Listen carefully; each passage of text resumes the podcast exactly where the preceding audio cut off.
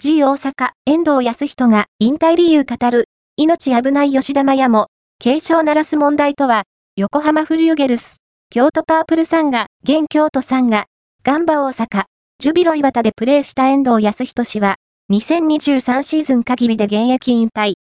今季から、G 大阪トップチームのコーチを務める元日本代表のレジェンドが、現役を退いた理由を語っている。